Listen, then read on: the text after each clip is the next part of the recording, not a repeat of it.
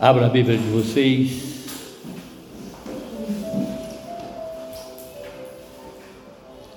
Na Epístola aos Gálatas, no capítulo 1.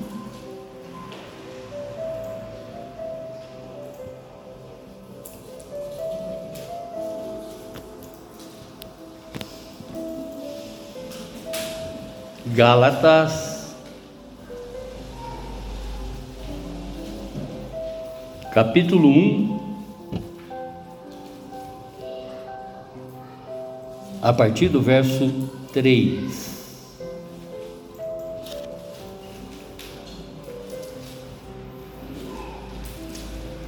Que a graça e a paz de Deus, o nosso Pai e do Senhor Jesus Cristo, estejam com vocês.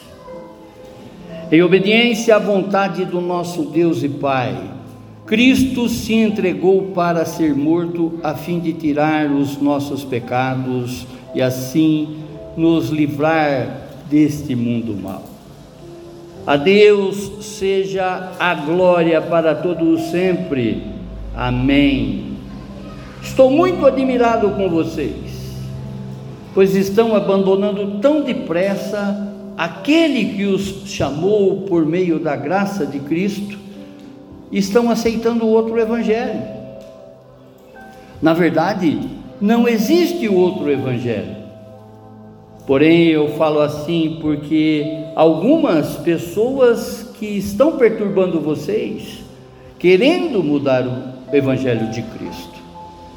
Mas se alguém mesmo que sejamos nós ou um anjo do céu, anunciar a vocês um evangelho diferente daquele que temos anunciado, que seja amaldiçoado. Em outras versões, anátema. Pois já dissemos antes e repetimos: se alguém anunciar um evangelho diferente daqueles que vocês aceitaram, que essa pessoa seja amaldiçoada. Por acaso eu procuro a aprovação das pessoas? Não. O que eu quero é a aprovação de Deus. Será que agora eu estou querendo agradar as pessoas? Se estivesse, eu não seria servo de Cristo. Meus irmãos, eu afirmo a vocês que o evangelho que eu anuncio não é uma invenção humana. Eu não recebi de ninguém e ninguém o ensinou a mim, mas foi o próprio Jesus Cristo que o revelou para mim. Amém? Abaixe a sua fronte, feche os seus olhos e vamos falar com Deus. Vamos conversar com Deus através dessa escrita do apóstolo Paulo, aonde que de certa maneira ele está ratificando que há um só evangelho, que é o evangelho de Cristo Jesus. Ele confirma isso perante a igreja de Gálatas, como para nós nessa noite, que se alguém anunciar algo que seja diferente do evangelho de Cristo Jesus, que seja amaldiçoado.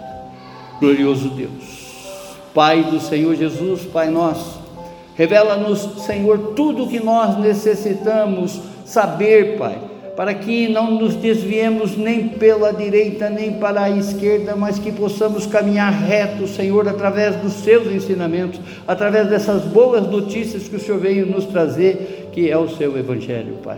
Se conosco, Senhor, durante toda essa ministração, que o seu Espírito fale, Senhor, no mais profundo do nosso ser, para que verdadeiramente compreendemos essa palavra, Pai, e entronizamos essa palavra, Pai, na nossa mente, no nosso coração.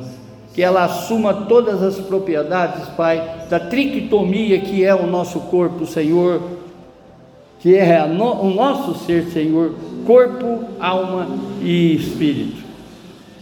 Fale, Senhor Fale, Senhor, e fale com total liberdade. Não que o Senhor não tenha, mas nós estamos aqui ratificando essa liberdade que o Senhor já possui Atue, Senhor, atue, Senhor, através da Sua palavra, para que verdadeiramente saiamos dessa noite, deste culto, totalmente diferente da maneira que nós entramos, para a honra e glória do Seu nome. Amém, amém, amém. Glórias a Ti, Senhor, glórias a Ti, Senhor. O tema: Jesus, o único Salvador e Libertador. Jesus, repetindo, o único, invertendo agora, Libertador e Salvador. Amém? Eu gostaria de puxar um pouquinho né, para a nossa memória, através dos acontecimentos recentes, que irão se suceder. Né? Nesse final de mês de outubro e já nos primeiros dias do mês de novembro, nós seremos lembrados através de muitas, de muitas comemorações. Já no dia 31 de outubro, hoje é 29, então no dia 31 de outubro, é um dia muito especial para nós cristãos. Se fôssemos idólatras, se adorávamos, adorássemos a santo, teríamos aqui nesse altar, além da cruz de Jesus, a estátua de Martim Lutero. Esse dia se faz muito importante para nós porque é o dia, dia 31 de outubro, se comemora o dia da reforma protestante. Esse padre, Martinho Lutero, após ele meditar com muita profundidade no, na epístola aos Romanos, ele compreende que a salvação ela vem pela fé e não por obras. Coisas que naquela época era explicado, era ensinado, a doutrina daquela época é? ensinava as pessoas que se eles fizessem um bem, eles já estariam no céus. E a salvação é pela fé e não pela obra. E ele meditando exatamente nesse evangelho, ele começa a ter a compreensão. Antigamente, irmãos, a Bíblia era de conhecimento de poucos. A minha formação, a minha origem é romana, ou seja, é católica, né? católico apostólico romano. E até o tempo que eu frequentava as missas, podia dizer assim, eu nunca fui confrontado, eu nunca fui admoestado, eu nunca fui exortado a ler a Bíblia. Que é a voz de Deus, que é a palavra de Deus. Não sei vocês, se tiveram esse mesmo comportamento com vocês ou não, não é? E nós, protestantes, cristãos protestantes, que viemos após, após exatamente não é, é, essa, esse insight, essa ficha que cai, a condenar muitas coisas das quais os homens, conforme Lutero fez, né, não aceitar compreendendo exatamente que tem muitas heresias por parte de ensinamento humano. Até esse momento a Bíblia ela não tinha sido traduzida pelas, para, para as pessoas. Martinho Lutero foi o primeiro tradutor da Bíblia em alemão, extrai da Vulgata, ou seja, extrai da Bíblia do latim. A Bíblia era conhecida em duas versões até ali que era chamada Septuaginta, que é a versão grega, tá? e a Vulgata, que é a versão latina, que é a versão do latim, que ninguém entende, ninguém entendia. Somente o clero, somente os papas, somente os bispos, somente os padres que conheciam aquela palavra. porque elas eram escritas nessa palavra. E Lutero, não é? vendo exatamente que a fé ela estava sendo negociada junto às pessoas, a salvação ela estava sendo negociada junto às pessoas. Ele escreve e, e afixou, né? pregou na, na parede do castelo de Hindenburg, da igreja de Hindenburg, ele vai e coloca 95 teses contrárias com aqueles ensinamentos daquela época. E aí então surge o cristão protestante. Protestante com relação ao que? A palavra de Deus? Claro que não. Mas sim as coisas dos homens. Que diz que onde o homem põe a mão estraga tudo, né? Não contrário do que aconteceu com as Sagradas Escrituras, do ensinamento das Sagradas Escrituras. O glorioso Deus. E isso acontece no século XV. Conforme falei, indignado com todas aquelas heresias, com todos aqueles ensinos contrários, ele asfixia, né? ele fixou na, na, na porta de uma igreja desse castelo de Windemberg as 95 teses. Quem tiver curiosidade, vai lá no Google 95 teses de Lutero, que vocês vão ver, ver ler na íntegra exatamente tudo que ele condenava, tudo que ele é, é, é, viu que era uma prática é, herética, podemos dizer assim, praticada pela igreja daquele momento.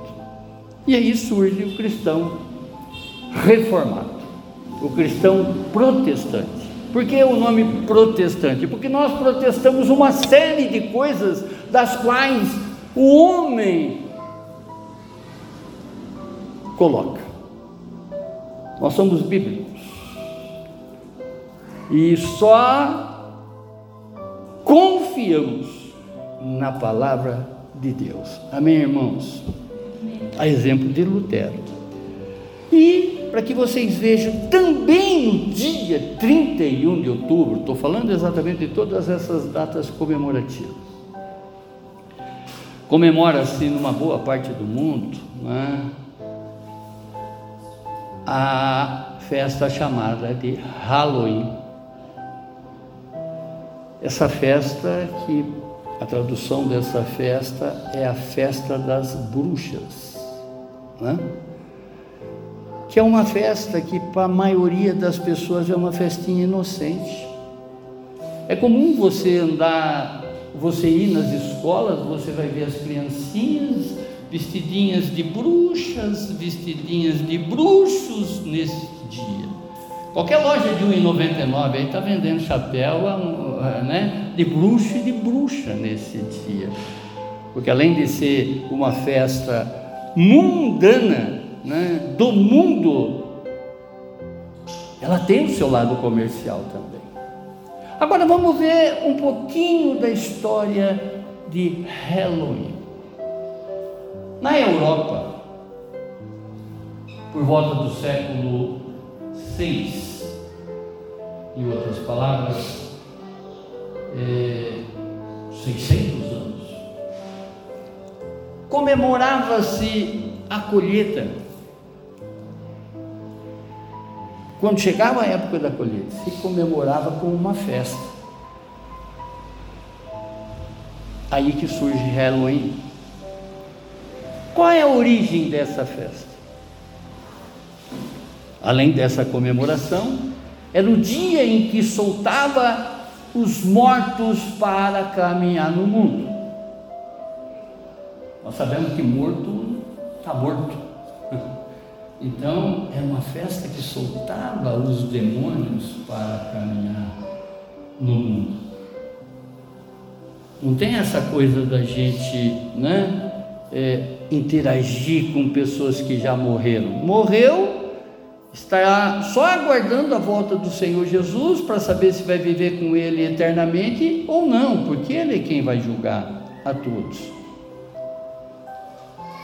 Então vão vendo as distorções, as coisinhas que vão entrando e que de repente essas festinhas que sem importância. Ah, isso daí não dá nada não, né? Não tem comprometimento nenhum, né? Aquela criancinha, né? Levada pelos pais com aquele chapeuzinho de 1,99 de plástico normalmente, vestidinho de bruxa, e para a escola, porque é o dia de Halloween. E esses inocentes, esses coitadinhos, nem sabem o que eles estão sendo sujeitados. Não sabe o que está por trás disso.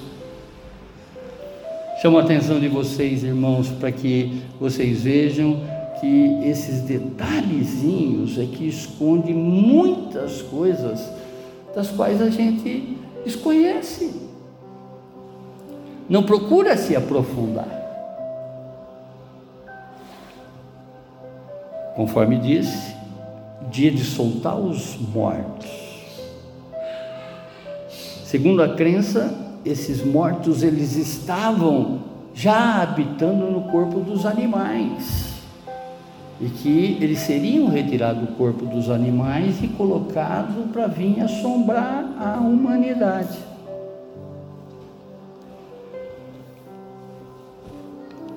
A festa Halloween para o satanista, é a comemoração do aniversário do diabo.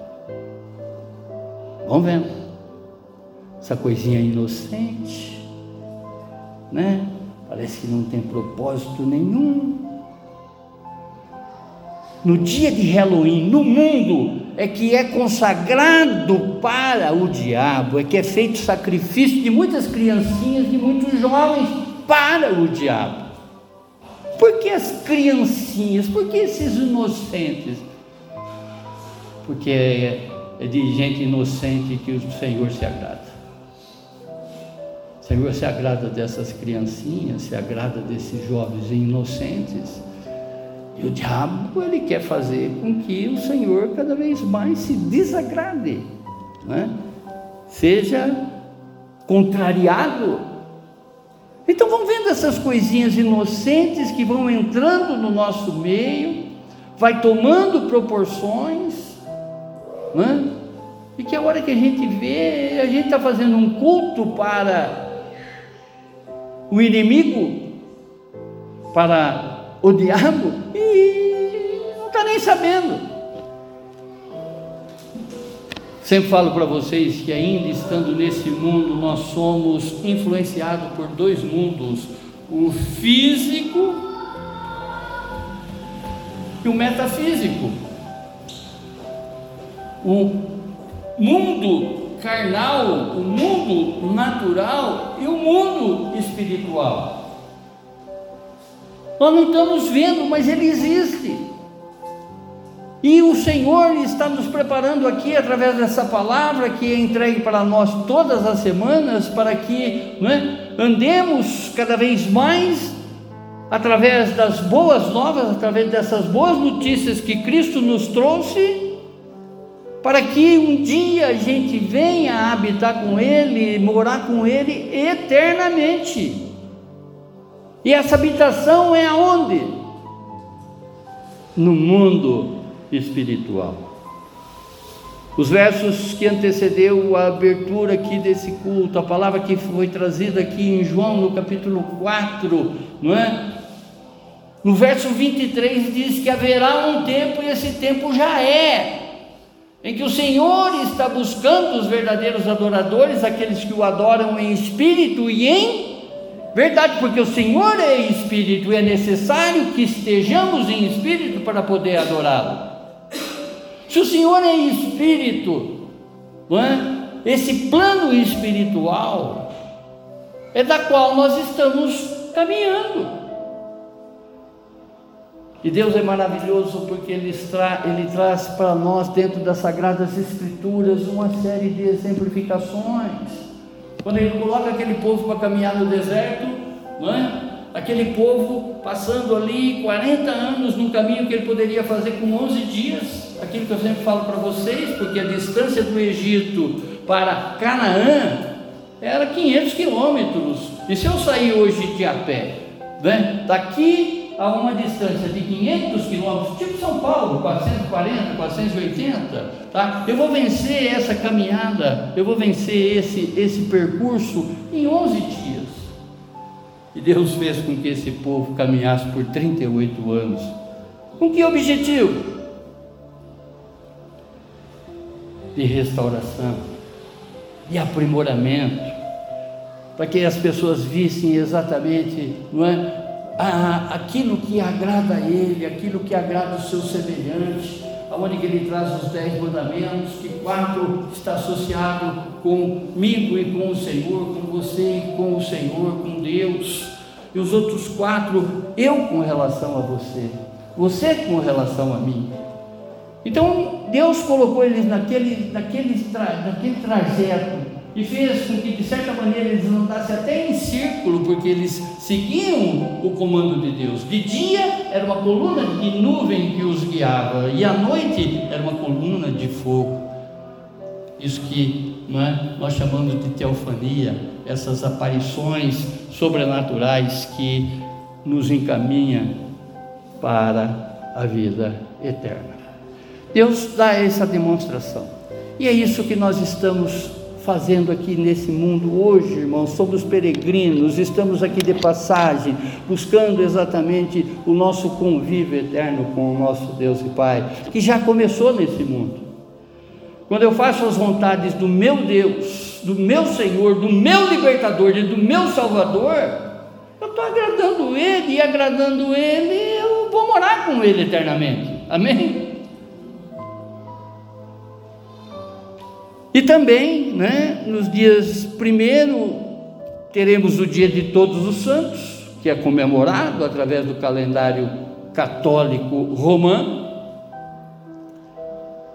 Os protestantes não estão nessa, porque santo sou eu quando não estou pecando, santo é você quando não está pecando, não é? Não tem idolatria no nosso meio. Idolatramos e adoramos a um Deus o Deus Pai, o Deus Filho o Deus Espírito Santo, esse Deus trino, não é? da qual não precisa intermediário para chegar até a Ele.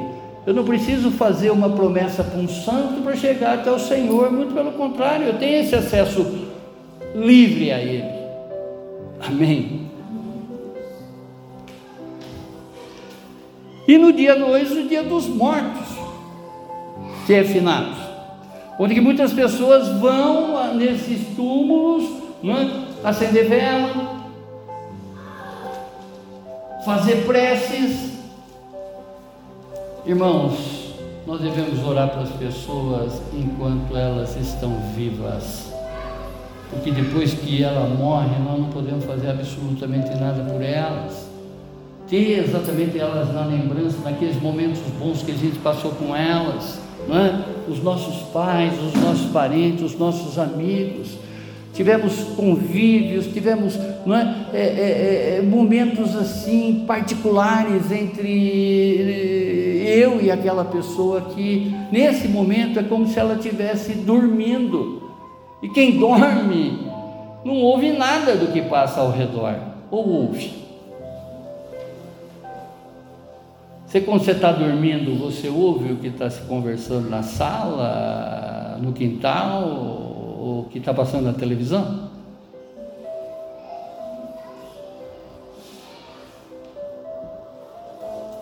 A nossa MVC, glória a Deus, ela é plenamente bíblica e neotestamentária. O que é neotestamentário? É que nós olhamos o Novo Testamento, nós olhamos esse tempo de graça. Claro que nós contemplamos a Bíblia como um todo, porque nós sabemos que toda a Escritura, toda a Escritura, né, ela tem o seu significado para Deus, é a voz dele. Ele falou ontem, está falando hoje e falará conosco eternamente. Amém? Então toda a Escritura é inspirada. Mas não adianta a gente ficar pensando um pedacinho aqui, outro pedacinho ali, que na verdade nós temos que contemplar, completar, melhor dizendo, a Bíblia de capa a capa, de Gênesis a Apocalipse. Sempre falo para vocês, quando vocês pegam um livro numa biblioteca, um livro secular, um livro de um escritor normal, você pega ele, você não abre. Se você abrir no meio, você não vai entender a história. Ou vai? Você vai no índice, né? Até pode ir no índice, mas começa ele do, do prefácio, ou seja, da, da, da, da introdução até a, a, conclusão, que aí você vai entender exatamente do que se trata. E a Bíblia não deixa de ser um livro, não para abrir como sorteio. Hoje eu vou bater aqui, a minha, como é que fala assim? Minha mãe mandou bater nesse daqui. Você terá dores como uma mulher que está tendo parto, está amarrado. Viu? Leia a Bíblia. E leia a Bíblia no seu todo. Complete a Bíblia. Imagina agora isso aqui fosse uma sala de, uma sala de aula e que Jesus era o professor. Era o professor. Ele vai perguntar: quem daqui fez a lição de casa? Né? Você leu, Zezinho, de Gênesis a Apocalipse?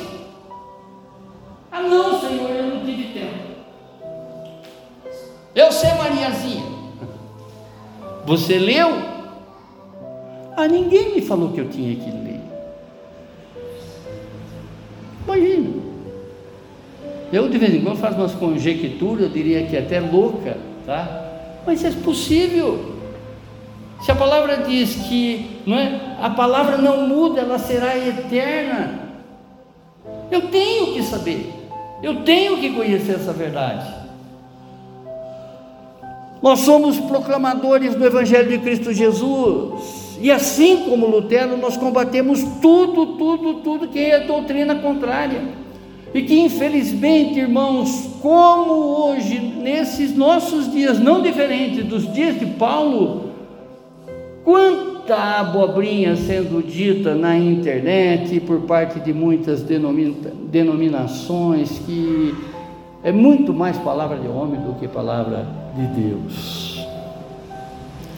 Nós, nós pertencemos à mensagem da cruz.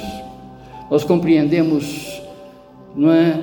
É, é, é, é, que a cruz, que a cruz de Jesus é que nos liberta, é que nos salva.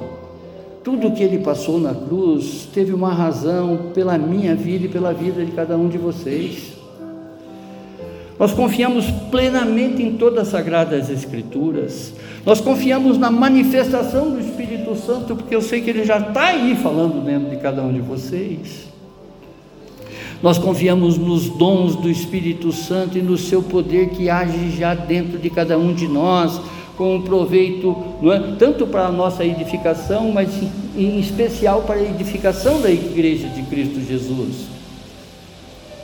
Nós confiamos no poder restaurador através do sangue de Cristo Jesus, no poder e a graça alcançada através de Cristo Jesus no poder e libertação reveladas na palavra de Jesus e no seu Evangelho. E nós confiamos plenamente na Igreja de Jesus Cristo, essa nova comunidade, não é? Essa, esse tempo, esse tempo especial que Ele tem para nos informar, para nos ensinar de tudo aquilo que nós precisamos aprender e, e, e caminhar né? compreendendo que Ele é o único libertador e salvador. Só para que vocês tenham noção, com relação ao que se pratica nesse momento. Há uma pastora, o nome dela é Shannon Johnson Kestner. Ela lidera uma igreja em Chicago, a maior igreja de Chicago, não é? presbiteriana, a principal dessa cidade. E ela declara que Deus não é Cristo. Essa pastora presbiteriana, ela declara que o evangelho não é o único caminho para Deus. Vão vendo. E na plateia dela tem mais de 20 mil ouvintes. Eu diria plateia, porque isso é um, não é uma pregação, isso é um discurso que fala totalmente diferente daquilo que a Bíblia nos revela, nos relata.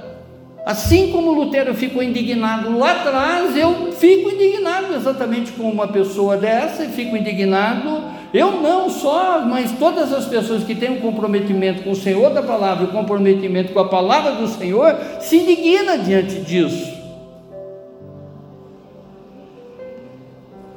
Irmãos, irmãos, aquilo que eu sempre falo para vocês, muita gente distorcendo a palavra de Deus, muitos pregando o evangelho que, tipo assim, né, que agrada membros.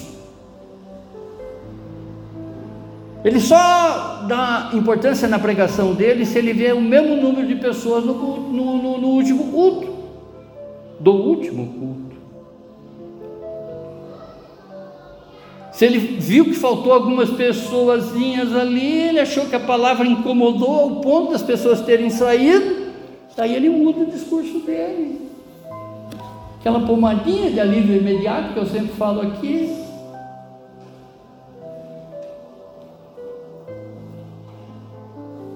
Esses hebteólogos, influencers, coach, disfarçado de pastor, e enchendo esses auditórios da vida. Vocês já viram uma chamada que está tendo aí na televisão com relação ao cara que está vindo aí trazer a palavra, que o auditório já está hiperlotado? Vou nem revelar um nome aqui, porque eu acho que nem é digno disso, me desculpa. Nem um pingo de inveja com relação ao, ao, ao, ao sucesso dele. Né? Tem muita gente fazendo sucesso, mas está com o pé no inferno.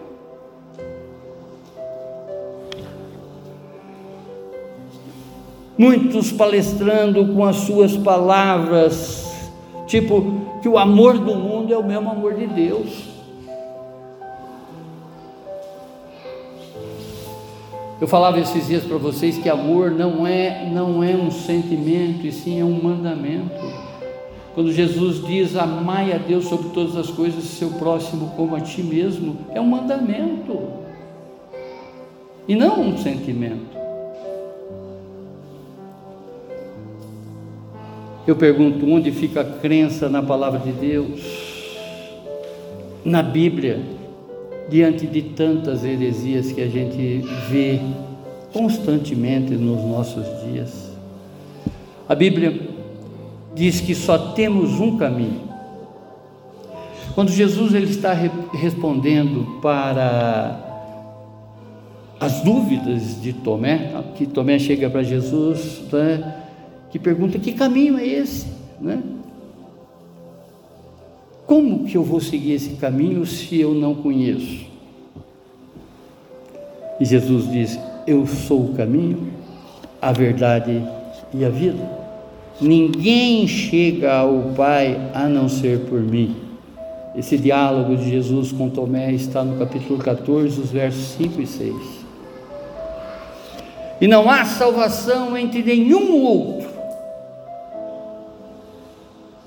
pois debaixo do céu não há outro nome entre os homens pelo qual devamos ser salvos.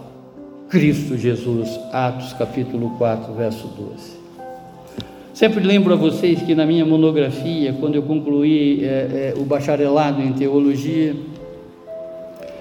eu falando sobre o tema que era o discipulado e o crescimento espiritual do cristão, e lá eu faço a citação de um, de um teólogo contemporâneo argentino, Juan Carlos Ortiz, que no seu livro O Discipulado, ele diz que a igreja atualmente enfrenta três problemas básicos. Primeiro, a infância eterna do crente. Segundo, o crente fora de lugar. E em terceiro, a falta de unidade da igreja. Quantos crentes que temam e não crescer? Quantos crentes que temam e não aceitar a palavra de Deus? Tipo, não é bem assim. Não é bem assim. Que pastor radical é esse que fala umas coisas dessas? Muitas denominações e muitos pastores estão ensinando o quinto evangelho e não o evangelho de Jesus Cristo, esses que estão escritos nas Sagradas Escrituras. E essa carta, essa epístola, quando nós completamos, contemplamos ela no seu todo, completamos ela também no seu todo, nós vamos observar que Gálatas é a chamada entre os teólogos como o grito de guerra da reforma. Precisa haver uma mudança. Paulo falando. E ele fala ontem, como fala hoje para nós, que Gálatas tem que ser lido para que realmente vocês tenham uma compreensão, não é? De um cara que foi ultra religioso, um cara que possuía todas as condecorações que você poderia imaginar e que em um determinado momento mudou a sua trajetória, mudou o seu conceito. Como Lutero um dia, Lutero era um padre que ensinava num seminário, mas ele vendo todas as aberrações, todas as heresias cometidas, ele não é? Escreve 95 teses. O que, que são teses? São ideias, são, são, são ideais que ele escreve ali para que as pessoas passem a adotar aquele comportamento, para que as igrejas passem a adotar aquele comportamento a partir daquele instante. Esse protesto, esse grito né, de reforma. Gálatas é um grito de alerta para que os que seguem desatentamente né, o Evangelho de Cristo fiquem atentos com relação a esses lobos travestidos de ovelha, ou seja, edumentado de, de ovelha, vestido de ovelha, disfarçado de ovelha. A carta aos Gálatas é um alerta para a igreja que está com o pé na apostasia. Tem muito neguinho com o pé dentro da igreja e outro pé fora, né? O chamado crente Raimundo, um pé dentro, outro fora, lá no mundo. Ou crente girafa, né? Corpo dentro da igreja, uma cabeça lá fora. Ainda há pouco eu estava lendo um lance com relação ao celular coisas que de repente às vezes passam despercebido para nós. Comumente a gente deixa em cima da nossa mesa o celular com o visor, né? Nós estamos vendo, né? estamos, estamos negociando o olho celular. Né? A gente está participando de uma reunião, está participando de um curso, tá? com o celular ali. Isso vai fazer exatamente com que a nossa atenção seja tirada porque o primeiro oi que você viu ali, a tua curiosidade vai ver se é um oi de quem você espera, ou não. Né? E tem essa técnica de você deixar o celular virado ao contrário. Numa aula, num curso, no trabalho. E só apanhado exatamente virar para ti quando você necessitar. Por quê? Para não tirar a tua atenção. Simples assim.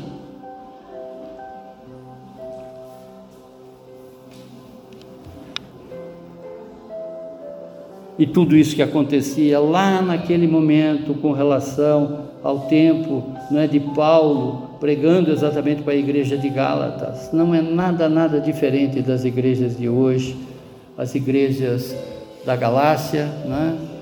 que naquele momento havia sido invadido por falsos mestres e judaizantes legalistas que eles ensinavam um evangelho totalmente diferente do que era o evangelho de Cristo Jesus. Eles ensinavam que nenhum gentil poderia ser salvo a menos que se tornasse primeiro judeu. Ensinavam uma doutrina cheia de regras, regras e regulamento que julgavam ser necessárias para alcançar a salvação espiritual. Eles alegavam que a fé em Cristo Jesus não era suficiente para a salvação do homem. Qual é o tema? Jesus, o único Salvador e libertador. Eu sou o caminho, a verdade e a vida. Ninguém chega, vem ao Pai a não ser por mim. Irmãos, nessa tese, que nós poderemos dizer assim, nesse ideal, quando nós debruçamos exatamente sobre esses versos que foram que estamos é, é, ministrando aqui nessa noite, nós extraímos daqui que o falso evangelho, que já existia nos tempos de Paulo, ele é ensinado até hoje dentro das igrejas.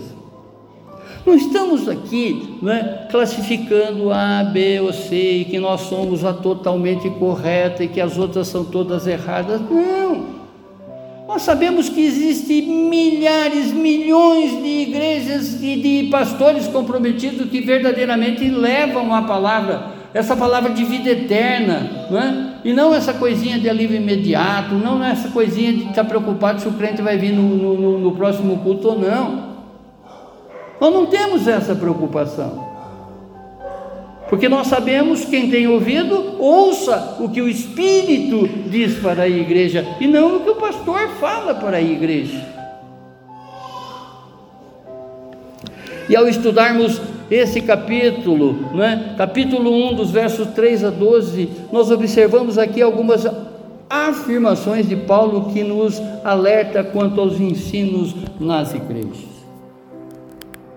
Primeira afirmação: o cristianismo é a única religião que vem de Deus para todos os homens. Verso 3, 4 e 5. Irmãos, Jesus nos chama para nos libertar e não para nos escravizar. Ao contrário, Jesus nos chama para fazer discípulos e não cativos. Por que, que eu digo isso? Está cheio de métodos, métodos em igrejas, em denominações, que faz com que o crente né, carregue um jugo maior do que o mundo coloca nas costas, nas costas dele. A graça e a paz, nessa saudação que Paulo faz, são duas palavras poderosas do Evangelho. A graça é a bondade imerecida de Deus a favor dos pecadores.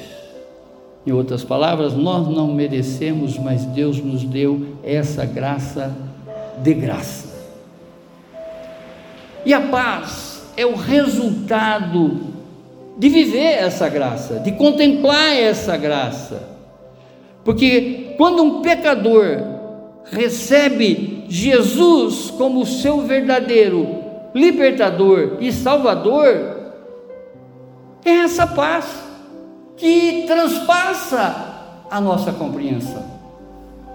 Aceitar Jesus não é basta eu chegar quando o pastor fala, faz um apelo, você aceita Jesus como seu único Senhor e libertador da tua vida? Aceita. Mas aceito com que forma, de que maneira? Da boca para fora? Como diz a música, né, lá do, do, do profeta, do, do, da boca para fora, cada um diz o que quer. Fala qualquer coisa. Mas nós estamos diante de um Deus onisciente que sabe de tudo. Sabe se verdadeiramente nós mudamos ou não ou até se queremos mudar. Eu sempre falo aqui, tem coisas que estão tá no nosso hábito, está no nosso comportamento, que às vezes é difícil eu abrir mão daquilo. É só você chegar para o Senhor verdadeiramente, abrir seu coração e dizer: Senhor, sozinho eu não consigo, mas contigo eu sou mais do que vencedor. Me ajuda. Eu estou entregando exatamente agora esse, essa minha vontade, esse meu livre-arbítrio é? nas suas mãos, para que o Senhor não permita que eu volte a praticar essa iniquidade, essa atrocidade, né? a praticar esses pecados. Eu não quero mais contrariar nem a mim e principalmente ao Senhor, porque cada vez que eu faço essa coisa, além da consciência me denunciar que eu estou fazendo coisa errada, o seu espírito também me convence. Amém? Foi Cristo Jesus que morreu pelos nossos pecados. Por isso que nós não temos mais condições de andar nesse mundo, uma vez que nós aceitamos o Senhor como nosso verdadeiro Salvador e Libertador, continuar ainda com o pesão no mundo, continuar ainda com o pesão no pecado. Nós não vamos ter mais paz. O Espírito vem para nos convencer do pecado, da justiça e do juízo. Eu aceitei o meu Salvador, eu aceitei o meu libertador. Ainda eu estou cometendo determinadas coisas, vamos rever. Paz eu não vou ter. Porque se eu viver essa graça, se eu viver a shalom esperada por todos, andando através do Evangelho, andando através dos ensinamentos de Cristo Jesus. E Paulo diz: Eu passei para vocês o ensinamento que recebi e que é da mais alta importância. O que vocês estão ouvindo aqui são ensinamentos do apóstolo Paulo, inspirado pelo Santo Espírito de Deus que soprou para ele e ele escreveu essa preciosidade para nós. E ele está dizendo: Cristo morreu pelos nossos pecados, como está escrito nas Sagradas Escrituras. 1 Coríntios capítulo 15, verso 3. Ele nos libertou do poder da escuridão e nos trouxe em segurança para o reino do seu Filho amado. Colossenses capítulo 1, verso 13. Oh Deus amado, Jesus Cristo que nos tirou desse mundo, tirou do poder das potestades e nos colocou no reino do Filho. Sabemos que somos de Deus e que o mundo inteiro jaz no maligno. 1 João, no capítulo 5, verso 19. É para o nosso Deus e Pai a glória para todos sempre. Segunda afirmação, a inconstância do crente diante do falso evangelho, versos 6 e 7. Jesus, mais uma vez, nos chama para libertar e não para escravizar pessoas. Ao contrário, Jesus nos chama para fazer discípulo e não cativo. Como pode ser inconstantes diante de falsas mensagens? E a gente está assistindo isso, irmãos, basta né, começar a ouvir pregações aí de pseudos teólogos, pseudos pastores, que nós vamos ver uma série de berrações. Por isso que eu sempre falo para vocês e lembro a vocês de ser o bereano, aquele que conhecia as Sagradas Escrituras e que tinha nela, né, como se fosse a prova dos nove. Estou ouvindo o cara lá falar na internet, está condizendo com o que Deus fala? Amém, continua. Se você observar alguma coisa contrária à palavra de Deus, saiba que essa pessoa está sendo amaldiçoada. Você vai ouvir maldição?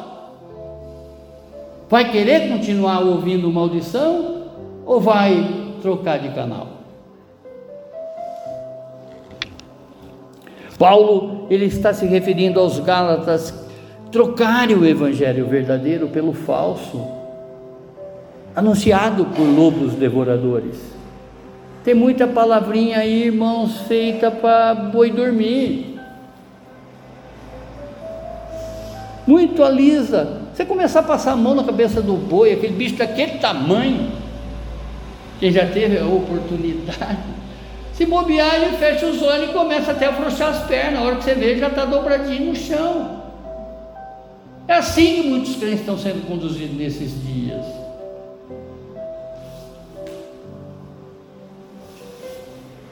Paulo, ele sabia que a escravidão não fazia parte da mensagem do Evangelho, pois Cristo havia morrido para libertar os homens.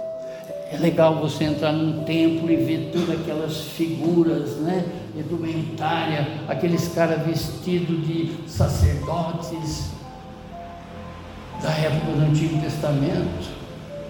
Você vê lá no altar a arca, você ser recebido pelo chofar, chofar que é um, um chifre de carneiro, né? Soprado ali, anunciando a guerra. É legal isso tudo. Mas para quê? Para quê? Se Cristo substituiu isso tudo e nos deu a sua misericórdia, a sua graça, não é?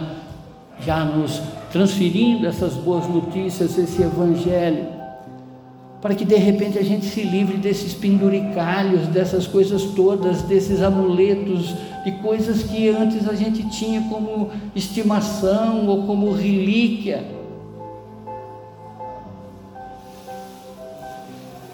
Paulo, ele exorta enquanto ainda é tempo. Em sua graça, Deus havia chamado e salvado dos pecados, trocando o evangelho da graça imerecida de Deus. Esses falsos mestres, esses falsos pregadores, eles transformam e distorcem o evangelho de Cristo Jesus. Isso passa numa linha tão tênue, tão rasinha, que de repente você nem se, nem se, nem se desperta, não se apercebe. Por quê? Claro que no plano de fundo tem a palavra de Deus, mas às vezes você está ficando muito mais na ilustração desse pastor. Né? Ele tem a palavra de Deus, ele tem a citação do nome de Cristo, mas o próprio Jesus já disse. No dia, muitos chegarão à minha frente e dizer: Senhor, eu preguei no seu nome, eu curei no seu nome. E o que, que ele diz? Eu não te conheço. Ele mesmo fala isso, alertando exatamente sobre todas essas aberrações que a gente vai encontrar. E hoje, essas aberrações nos encontram. Basta eu ficar agora plugado ouvindo um monte de abobrinha de muita gente aí que de repente né, passa o evangelho dele, associado exatamente na compreensão dele, porque ele quer like, ele quer visibilidade.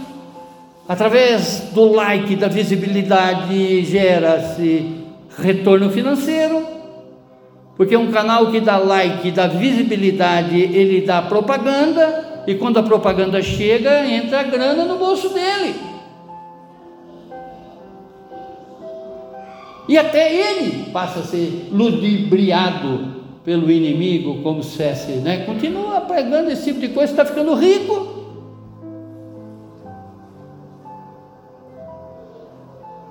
Que eu sempre falo, quem está na, tá nas garras do diabo, ele está fazendo nana nenê. Não acorda não, não acorda não, não acorda. Pode dormir que eu te seguro. Até você sentir o fogo no, no zóio.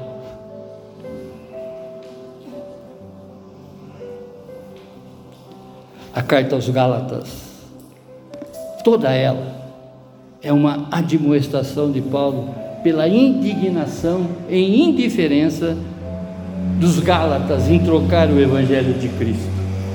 Começaram a dar ouvido a comissões, começaram a dar ouvido a uma série de coisas que de repente não é a palavra de Deus.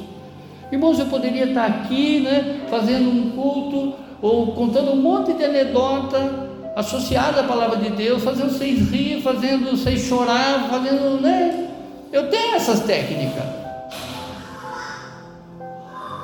Mas eu quero sempre, quando estiver na frente de vocês, estar despido de mim e sim, não é? é passando o conhecimento extraído da palavra, passando o conhecimento vindo do trono de Deus, para que realmente essa palavra entre com profundidade dentro de você e você mude naquilo que você precisa. Você sabe, Deus sabe no que você precisa mudar. Conforme eu sempre digo, né? quem é você quando ninguém está te vendo? Parece que ninguém está te vendo, mas você está sob os olhos de Deus e sob os olhos do inimigo.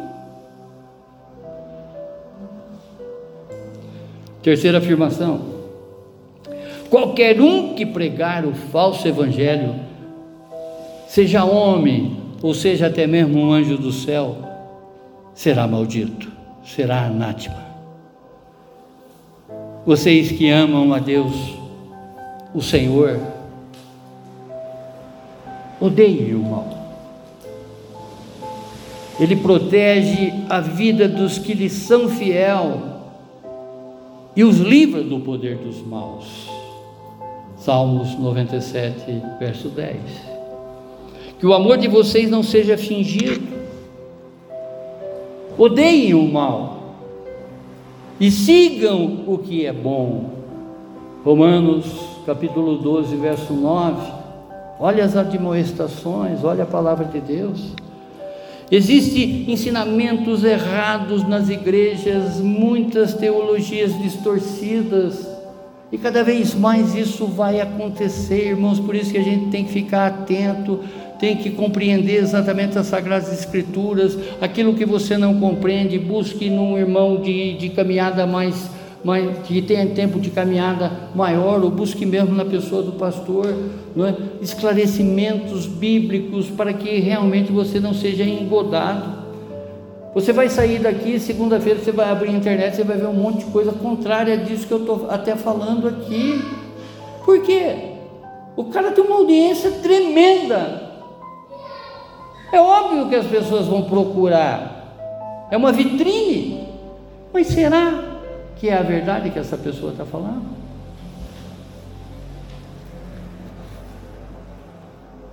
Oh Deus, visões, profecias, a gente está assistindo isso cada vez mais sem nenhum discernimento do Espírito.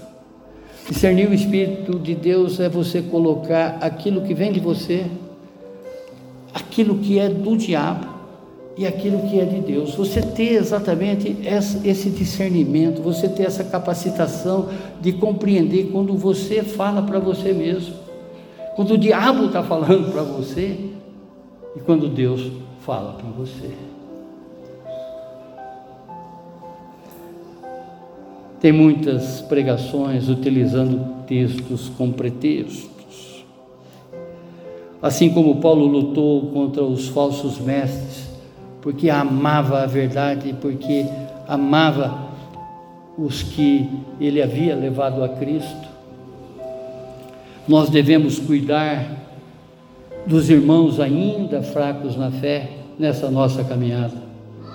E ele mesmo escreve em Romanos no capítulo 15, verso 1 e 2: Nós que somos fortes, conhecemos a verdade, conhecemos a palavra na fé. Devemos ajudar os fracos a carregarem as suas cargas. E não devemos agradar a nós mesmos, pelo contrário. Cada um de nós deve agradar o seu irmão para o bem dele, a fim de que ele cresça na fé. Os judaizantes eram identificados pelo falso evangelho que pregavam. Mateus no capítulo 24, verso 11. Então muitos falsos profetas aparecerão e enganarão muita gente. Paulo os declara como amaldiçoados, anátema, que é o termo que ele usa, não é? Não importa quem seja um mensageiro, um anjo vindo do céu, um homem ou até um anjo vindo do céu, Se pregar alguma coisa contrária que seja o Evangelho de Cristo Jesus, que seja amaldiçoado. E ele diz, no capítulo 1, verso 16 de Romanos: Pois não me envergonho do Evangelho, porque é poder de Deus para a salvação de todo aquele que crê, primeiro do judeu e também do grego, visto que a justiça de Deus se revela no Evangelho, de fé em fé, porque está escrito: o justo viverá pela fé. Esta palavra que Lutero medita sobre ela, não é? e aquilo que a igreja pedia naquele instante para que seja feita doações maiores até que as pessoas pudessem dar, né? e que as pessoas acreditam que, de certa maneira, ela está comprando um pedacinho do céu, era o que eles pregavam naquela época, né? tirava a pessoa do inferno, colocava a pessoa no purgatório, entendeu? Eles vendiam o que chamava-se nessa época de indulgência. Era um documento carimbado e rotulado, selado com o anel do Papa. Antigamente eles pegavam aquelas cartas, aqueles documentos, e para dar sustentação naquilo, que não tinha cartório na época, né? eram as autoridades que selavam aqueles documentos. O que, que eles faziam? Derretiam cera, pegavam o anel e chancelava. Essa chancela dava exatamente poder para quem tivesse, para quem tivesse de posse desse documento, tinha diante de uma autoridade poder. E eles compravam essa indulgência. O que que acontecia? O que eles pregavam naquela época, a pessoa foi um mau caráter.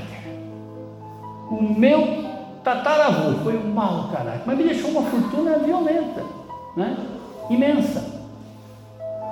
O meu tataravô foi um mau caráter, o meu avô foi um mau caráter, meu pai foi um mau caráter. A igreja vendia essa absolvição. Ela vendia isso como indulgência. E há quem disse que foi essa indulgência, o dinheiro dessa indulgência, que foi construído o Vaticano. O menor país e um dos países mais poderosos do mundo, que é o Vaticano, dentro da cidade de Roma. Para para pensar quantos prédios que detém a Igreja Católica hoje nos principais pontos da cidade. As catedrais todas estão nos principais pontos da cidade. Quanto vale esse terreno? Nos Estados Unidos, muitos templos cristãos estão sendo não estou dizendo isso por parte do catolicismo. Muito, muitos templos, muitas igrejas grandes estão sendo demolidas e sendo construído ali boate, shopping, outras coisas, porque as igrejas estão se esvaziando. Essa palavra de faz de conta, um dia a pessoa vai ter um insight e vai se afastar. Puta, mas eu fui iludido todo esse tempo. Por isso que dizem igrejas cheias de pessoas vazias. Eu fui iludido todo esse tempo. Como que Deus permitiu que aquele cara falasse tanta coisa dele e eu acreditei? Leia a Bíblia, crente. Jamais você vai ser enganado. Ninguém vai te enganar. Se você começar hoje a ler a Bíblia, de Gênesis e Apocalipse, em agosto, se você tiver a capacidade de ler dois capítulos por dia, março, abril, você completou entendendo essa palavra. Façam isso, façam um propósito para Deus, façam um propósito para a tua vida. É a palavra de Deus, é a voz de Deus. A pessoa fala, Deus não fala, mas está ali, esse livro fechado na tua casa. A hora que você chega, fecha ele, vai pegar ele só domingo que vem. E é um livro de diálogo constante.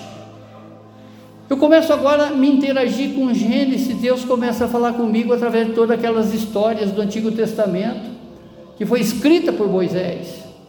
A partir daí eu vou por todos os livros históricos. Eu vou ver Josué, eu vou ver Juízes, eu vou ver uma série de livros históricos que vão fazer exatamente com que é, eu tenha uma satisfação, porque eu estou conhecendo exatamente essa história que Deus, que Deus usou muitas pessoas para que abençoasse a nossa vida nesses planos. Uma vez que nós estamos nos comparando com aquelas personagens todas, fazendo o que elas fizeram ou deixando de fazer o que elas deixaram, nós estamos ouvindo a voz de Deus. Deus está falando com profundidade para nós, ou não?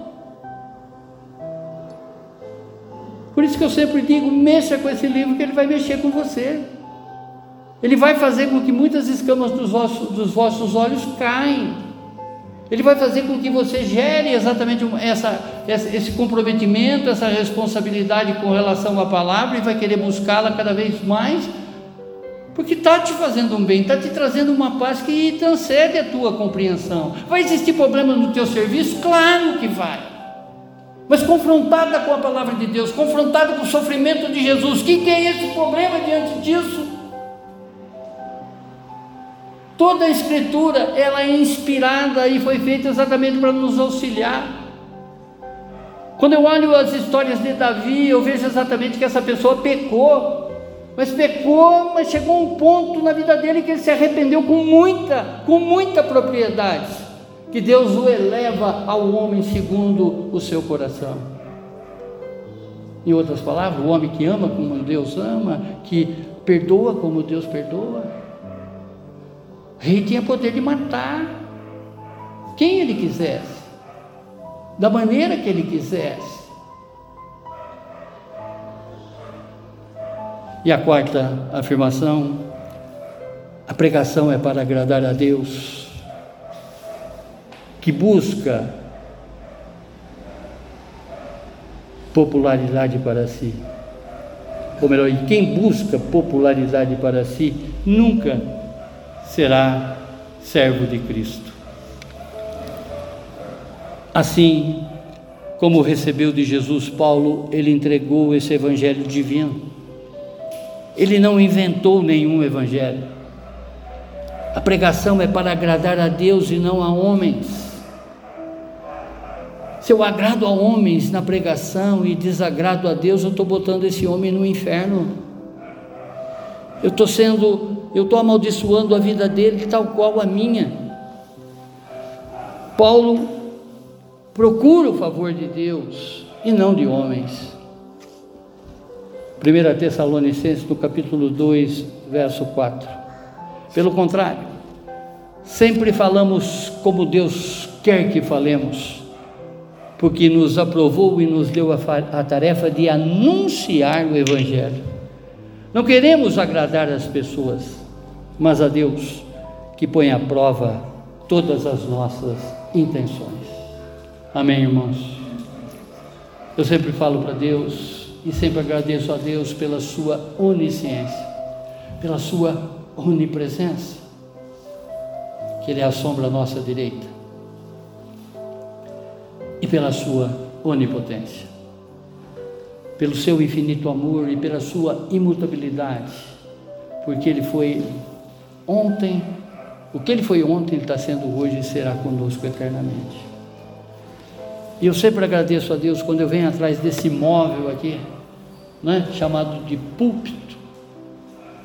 Ele sabe e conhece as intenções do meu coração.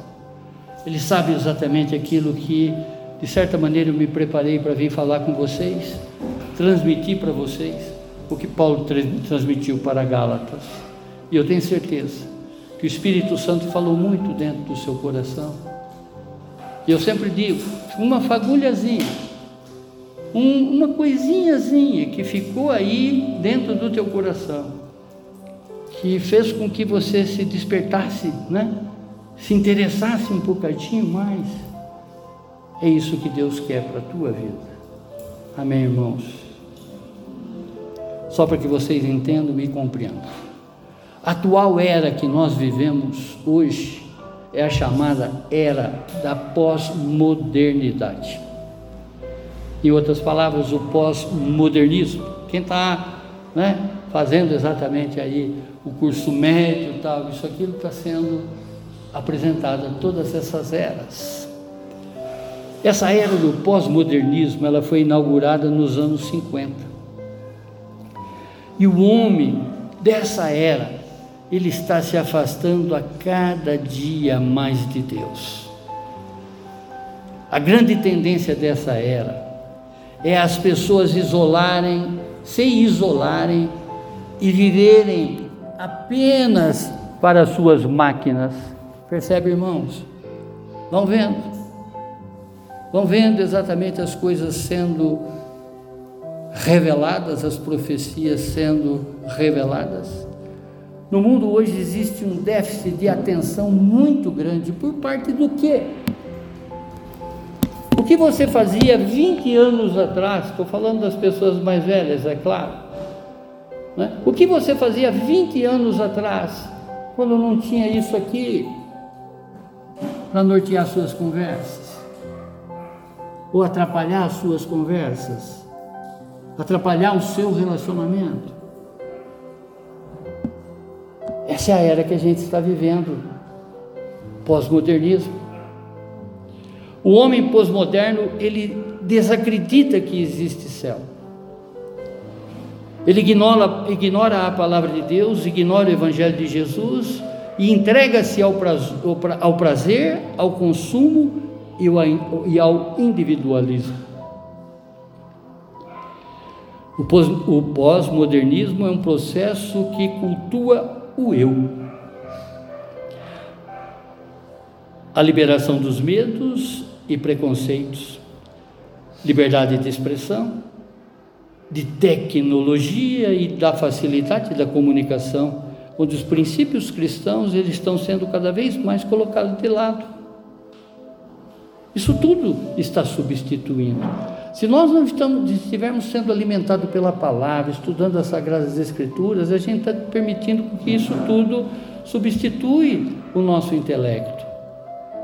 Esta era é que haverá muitas mensagens que irão de acordo com a vontade do homem. Tipo, tipo agrada a crente. Em nome do amor, em nome da obra. Muitas pessoas seguirão falsos mestres. Vocês vão ver lágrimas de crocodilo caindo em cima da Bíblia. Tem a impressão depois de uma espremida de cebola antes de entrar em cena. Pelo amor de Deus, me ajuda a manter esse tipo de coisa. Na verdade, Deus não quer o teu dinheiro. Deus quer o teu coração. Deus quer a tua alma. Claro que nós necessitamos se quisermos darmos sequência nesse culto, ouvindo a palavra de Deus, permanecer exatamente nessa comunhão entre irmãos, isso tudo tem custo, a luz tem custo, né? o local onde estamos tem custo. E a nossa igreja ela só tem sobrevivido disso, do dízimo e oferta de vocês, para só manter esses custos. Falava numa clínica que eu fui, onde que eu comecei a evangelizar as pessoas de lá, que eu sou um pastor sem salário e nem almejo. Deus tem providenciado o meu armário de mantimento. Deus tem dado exatamente as condições necessárias das quais é? eu necessito. Então, a minha satisfação é transmitir exatamente essa verdade, essa verdade que os levará para a eternidade e não para outro lugar. Muito pelo contrário. O que a gente vê hoje, muita, muita ideologia de tudo, de gênero. Quantas aberrações a gente assiste, não? Isso tudo é contrário à palavra de Deus, isso tudo é contrário à vontade de Deus a era do hedonismo, busca pelo próprio prazer, que é o único propósito da vida de muitas pessoas. Ah, eu me satisfazendo, o resto aqui se exploda, se lasque. Obrigado, Deus. Muito obrigado, Senhor, por nos permitir mais uma vez a ministrar essa palavra, Senhor, na epístola de Gálatas, aonde que Paulo, através da sua intelectualidade, mas principalmente, Senhor, a sua espiritualidade, escreve essas preciosas palavras, mostrando exatamente o quanto que o evangelho de Cristo está tentando ser substituído por coisas de homens. Obrigado, Deus. Obrigado, Deus, por mais uma vez nos manter num estado de vigilância constante, Pai, para que cada vez mais nos enveredemos, Pai, para a Sua palavra, Senhor, para as Suas promessas, Senhor, porque é o que conta nessa vida, Senhor. Viver é o Senhor porque um dia aceitamos a Ti e de certa maneira morremos para o mundo, Pai. Morremos com as nossas vontades. E cada vez que nós renunciamos às coisas que o mundo nos promove, nos convida a praticar, nós estamos fazendo a tua vontade, Senhor. Estamos morrendo com a nossa, mas ressuscitando com a tua, Senhor. E muito obrigado, Pai. Muito obrigado por encontrarmos nas Sagradas Escrituras essa ratificação de tudo aquilo que o Senhor espera para cada um de nós. Em Seu nome, Senhor, é que lhe entregamos esse culto de louvor e adoração a Ti, o único digno, o único libertador e salvador, Cristo Jesus. Amém. Amém. Amém. Glórias a Ti, Senhor. Glórias a Ti, Senhor. Glórias a Ti, Senhor.